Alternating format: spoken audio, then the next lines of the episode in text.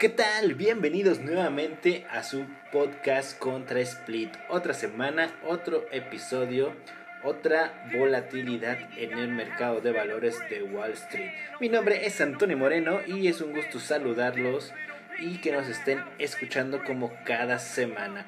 Vamos a tener en este resumen semanal eh, algo que fue de bancarrotas, ya saben, lo, lo de todas las semanas que siempre hay. Eh, no, sé, no sé si se perdieron el video de la semana de Hablando de Mercado. Y hubo, otro video de riesgos de mercado donde se hablaba de los posibles riesgos que veíamos en el mercado y posiblemente de una corrección. Eh, no se lo pierdan, eh, suscríbanse al canal de YouTube de Bolsa MX y no se olviden de seguirnos en las redes sociales contra Split. Vamos a comenzar, señores.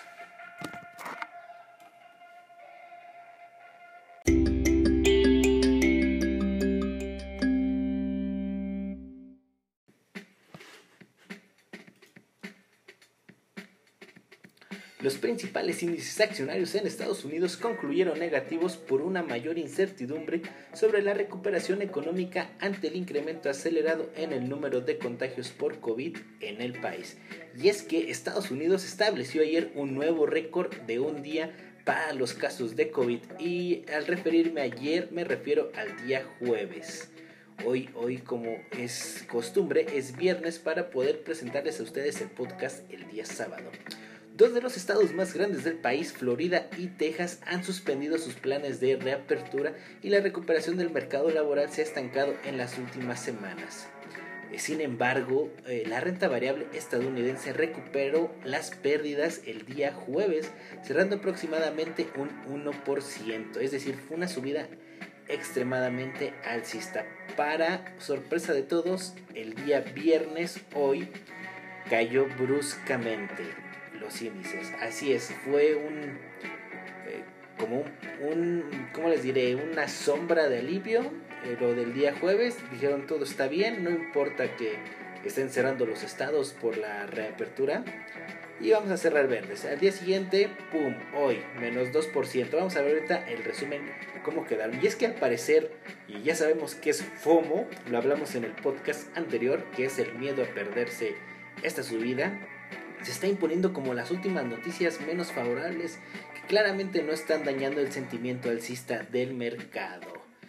En otros temas, la FED determinó limitar los dividendos y la recompra de acciones de las instituciones financieras hasta septiembre. Y hay que recordar que ahorita estamos en un periodo de blackout donde las empresas no pueden recomprar sus acciones. Y la Fed le ha dicho a los grandes bancos que esto se extiende para ellos hasta septiembre. En Europa, los índices más importantes cerraron mixtos ante una mayor preocupación nuevamente por el aumento de números de casos en el brote, de brotes en el mundo. El DAX bajó un 0.73 el día de hoy. El CAC 40 de Francia fue el menos que bajó con un 0.18. Y en cuanto a rendimientos semanales, los índices de Estados Unidos han cerrado el SP500 con un menos 2.9%, el Dow Jones menos 3.3%, señores, a pesar de que el día jueves rebotó eh, muy alcista, y el Nasdaq menos 1.9%. Así es, una semana nuevamente negativa. ¿Y por qué nuevamente? Bueno, porque resulta que la Fed está reduciendo su balance. Así es, señores, la Fed es la segunda semana que reduce su balance después de que hubo un aumento de 3 billones a 7.2 billones eh, en el balance de la Fed.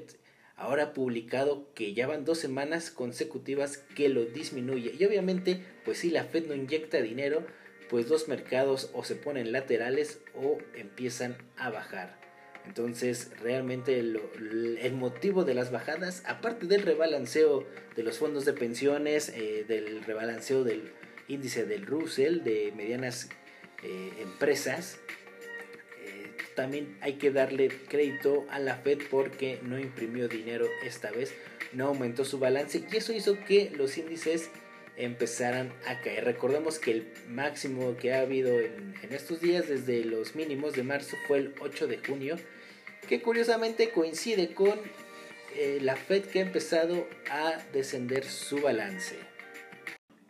Y en cuanto a noticias corporativas, Microsoft cerrará sus tiendas físicas como parte de su estrategia de proveedor de servicios en la nube de software. De acuerdo con medios, Amazon está interesado en adquirir la compañía de vehículos sin conductor SOX por un monto mayor de mil millones de dólares. Eh, alguna empresa, eh, Vaxart, informó que su vacuna oral en desarrollo contra el COVID-19, otra más, participará en el programa del gobierno estadounidense, el cual busca acelerar la producción de una vacuna eficaz contra el brote viral. Parece que todos están apresurados por sacar una vacuna y claro, esto nada más infla las acciones. Eh, en dos días Vaxart ha subido más de un 80%. Algunos medios dicen que la vacuna de AstraZeneca es de las eh, que tienen mejor respuesta en cuanto a eh, síntomas secundarios. Otros han presentado algunos mareos y vómitos. Eh, por ahí eh, recordamos que Elon Musk, eh, referente al tema de Amazon, escribió en su Twitter que Jeff Bezos está copiando, es un copión, porque quiere hacerle la competencia a Elon Musk. Bueno, pero si de copiones se trata, yo creo que el número uno ha sido Facebook, que ya está preparando su nueva eh, aplicación integrada en Instagram para competir con TikTok. Y hablando de Facebook, ¿qué tal el boicot que ha habido a esta empresa donde algunas marcas están sumando al boicot publicitario en contra de Facebook y eso hace que el día de hoy sus acciones cayeron menos un 8%. No sé si es de las caídas más grandes que ha tenido Facebook, pero sin duda debe estar en las primeras 5. Y realmente eh, el boicot publicitario surgió en respuesta a la posición neutral de Facebook ante el discurso de odio que ocurre dentro de la plataforma. Eh, otra empresa que se suma fue Coca-Cola, pero ellos dicen que no se suman, pero que anunciarán eh, que retirarán su publicidad de todas las plataformas de redes sociales por 30 días para poder encaminar nuevamente una nueva estrategia.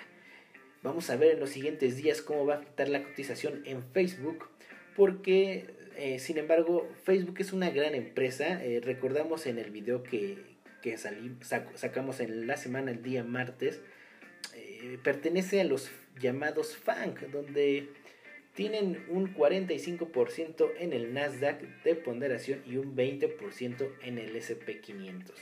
Entonces Facebook hay que estar muy al pendiente porque podría arrastrar algunas otras eh, compañías y se empiezan a sumar más boicots. Por ejemplo, a Twitter, donde por cierto Snapchat lo ha superado el día de hoy en capitalización bursátil. A lo mejor por unos momentos, pero Snapchat lo superó.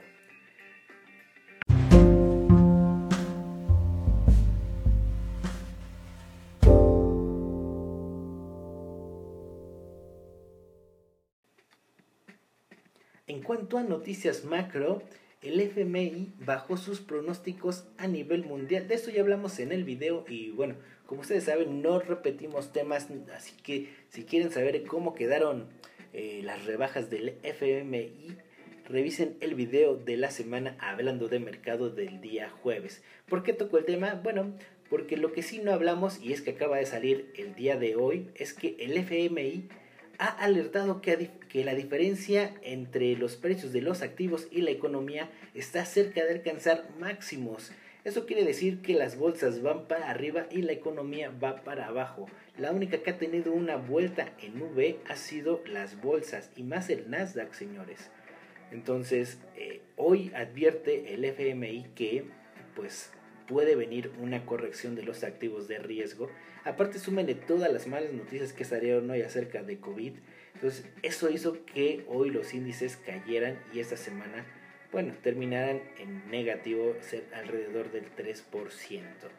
Entonces, recuerden, todos los jueves sale el video de Hablando de Mercado en el canal de Bolsa MX en YouTube. Entonces, y como saben, no repetimos tema, pero era importante mencionar esto que el FMI está advirtiendo. Vamos a comenzar con la parte de análisis y, ah, perdón, eh, otro dato más dentro de mis notas que tengo aquí. fue lo del día jueves. Las solicitudes iniciales por desempleo ahora fueron de 1.48 millones más altas de lo esperado, aunque eh, ha ido en constante baja en las últimas semanas. Entonces, algunos analistas dicen que, bueno, mientras vaya disminuyendo semana a semana es una buena señal. Otros están mencionando que, aunque esté disminuyendo, no bajamos de los millones de solicitudes por desempleo.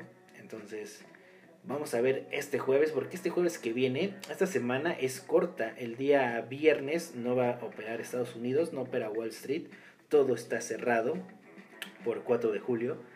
Y el día jueves va a haber temas candentes, nóminas no agrícolas, solicitudes, tasa de desempleo. El día miércoles habla Powell. Esta semana que viene es crucial, siento yo, para los mercados. Y ahora sí vamos a comenzar con un poco de análisis eh, de lo que está pasando en el mercado, señores.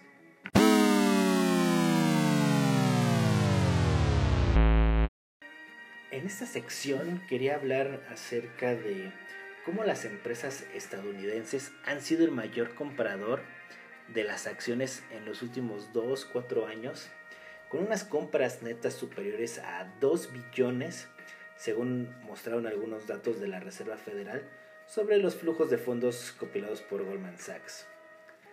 Durante gran parte de esta última década, las empresas que compran sus propias acciones han contabilizado todas las compras netas.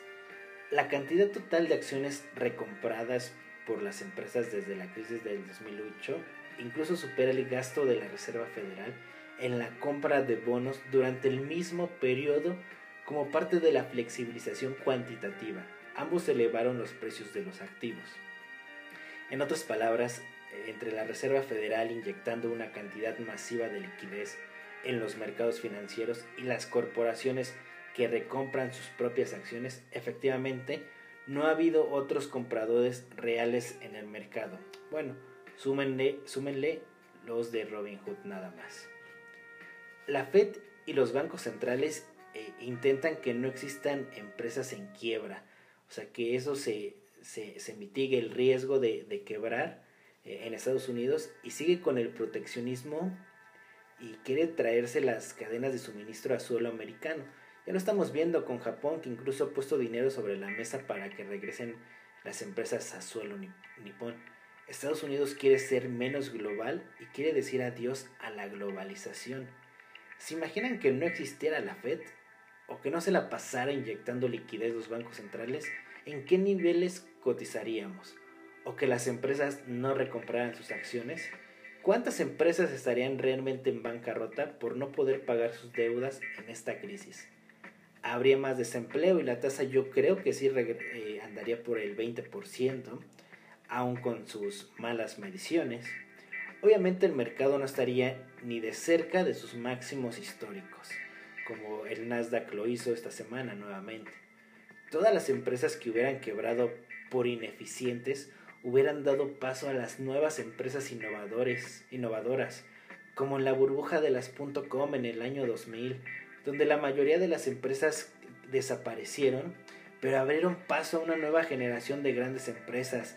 Tenemos ahí los Uber, los Snapchat, los Facebook, entonces las nuevas innovaciones, los iPhone, y las empresas que aguantaron como Apple o Microsoft, pues ya vemos dónde están cotizando. Pero realmente si no estamos dejando quebrar empresas zombies, empresas que no sirven, pues no estamos dando paso a nuevas empresas que puedan llegar a innovar. Pero es que lo que se está haciendo es nada más crear empresas zombie. Y esto no es nada productivo. Cuando este capital que puede ir a empresas nuevas e innovadoras se queda en las que ya no son solventes. Entonces, eso es el meollo del asunto. ¿Ustedes qué piensan? ¿Es correcto que estén salvando a las empresas que han salido, que han sido mal gestionadas, como las del sector energético o las aerolíneas, o como si llegara ahorita el gobierno de Alemania y quisiera salvar Wildcard después de su fraude fiscal? Y no me digan que todo esto es por el COVID, que porque no tienen pasajeros las aerolíneas, hay que salvarlas, pobrecitas sus ingresos ya cayeron. Pues antes de eso, ¿qué creen que estaban haciendo este tipo de empresas?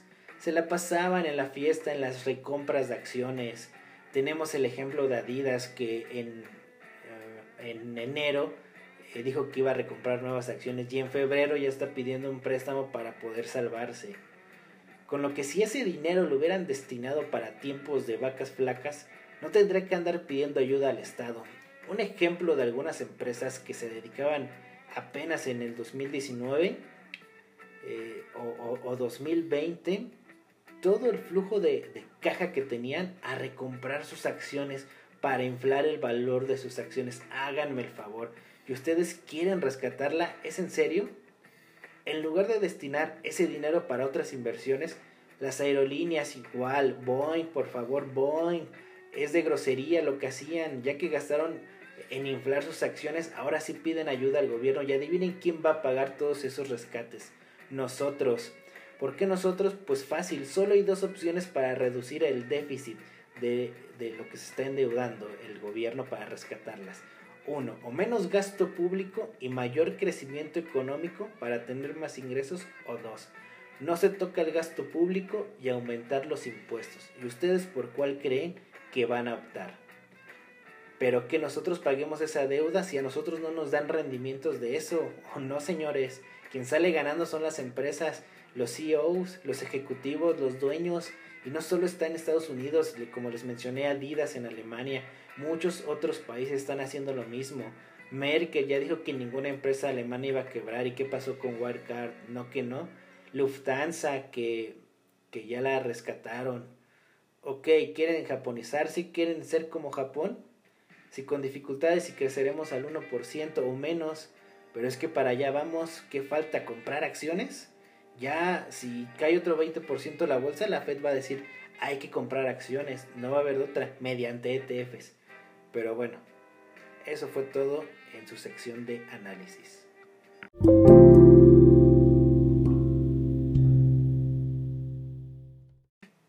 Pues ahí tienen, señores. Realmente coincido. Eh, las empresas se le han pasado recomprando acciones.